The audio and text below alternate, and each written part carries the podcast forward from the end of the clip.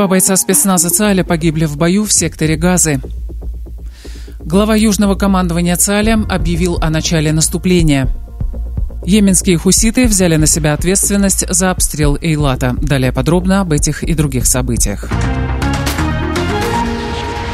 Сегодня, 1 ноября, вы слушаете новости Израиля за 24 часа.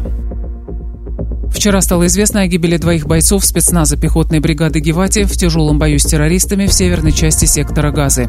Погибшие старший сержант Рой Вольф из Рамадгана и старший сержант Лави Лившиц из Мадиина. Обоим было по 20 лет. В том же бою получили тяжелые ранения еще два бойца спецназа.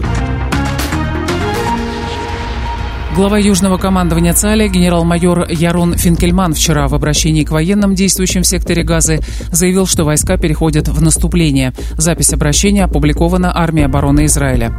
Посты Южного командования мы начинаем наступление на Хамас и террористические группировки в секторе Газы. У нас одна цель – победа, подчеркнул Финкельман.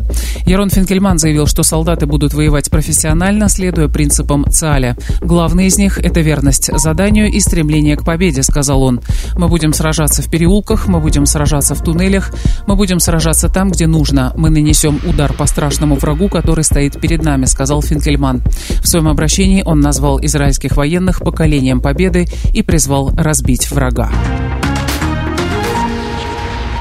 Вчера при ракетном обстреле Аждода из сектора Газа четыре человека получили ранения. Мужчина примерно 50 лет получил серьезные осколочные ранения. В тяжелом состоянии он был доставлен в городскую больницу Асуда. Еще трое мужчин получили легкие осколочные ранения. Одна из ракет попала на парковку рядом с многоэтажным домом. Сгорели несколько автомобилей. Также в течение вчерашнего дня Хамас несколько раз запускал ракеты по югу и центру Израиля. Цахи Анегби, глава Совета национальной безопасности, назвал освобождение заложников главной задачей операции ЦАЛЯ в секторе Газы.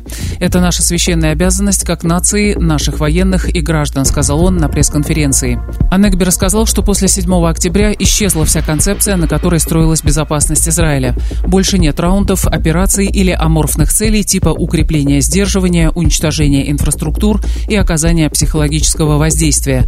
Бойня 7 октября лишила нас иллюзий, что мы имеем дело дело с организацией, которая не станет рисковать самим своим существованием, сказал Анегби. Еще одной задачей ЦАЛИ Анегби назвал полное уничтожение Хамаса. Мы больше не позволим существовать в Газе чудовищным террористическим организациям, сказал глава СНБ.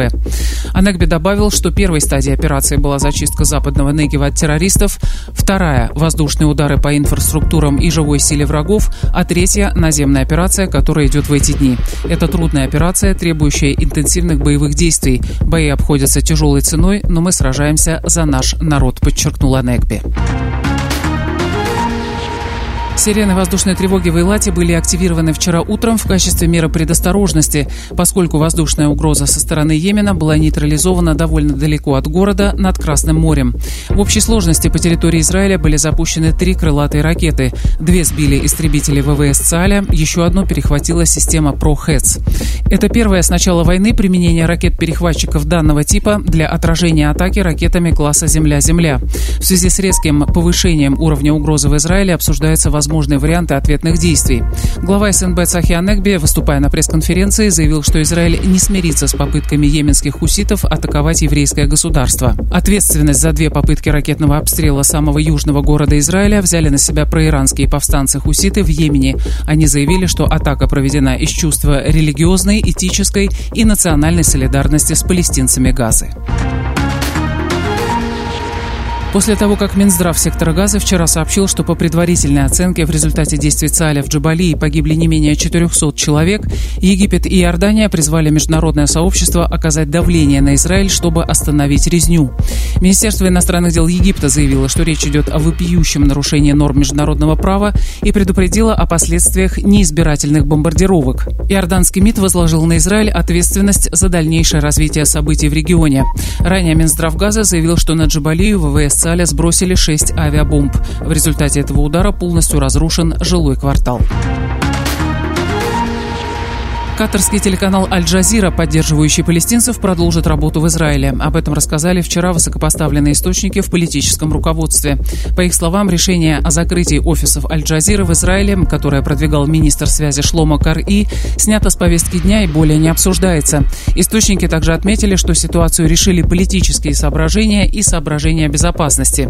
Утверждение решения о прекращении работы корпункта и съемочных групп «Аль-Джазира» в Израиле несколько раз откладывалось. Одной из возможных причин называли участие Катара в переговорах об освобождении заложников, захваченных Хамасом.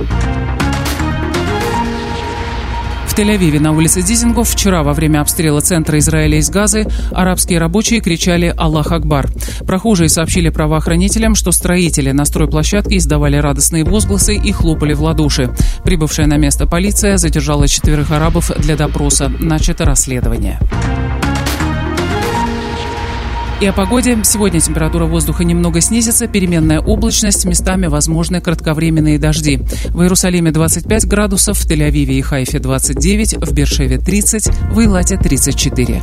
Это были новости Израиля за 24 часа. Подписывайтесь, оставайтесь с нами.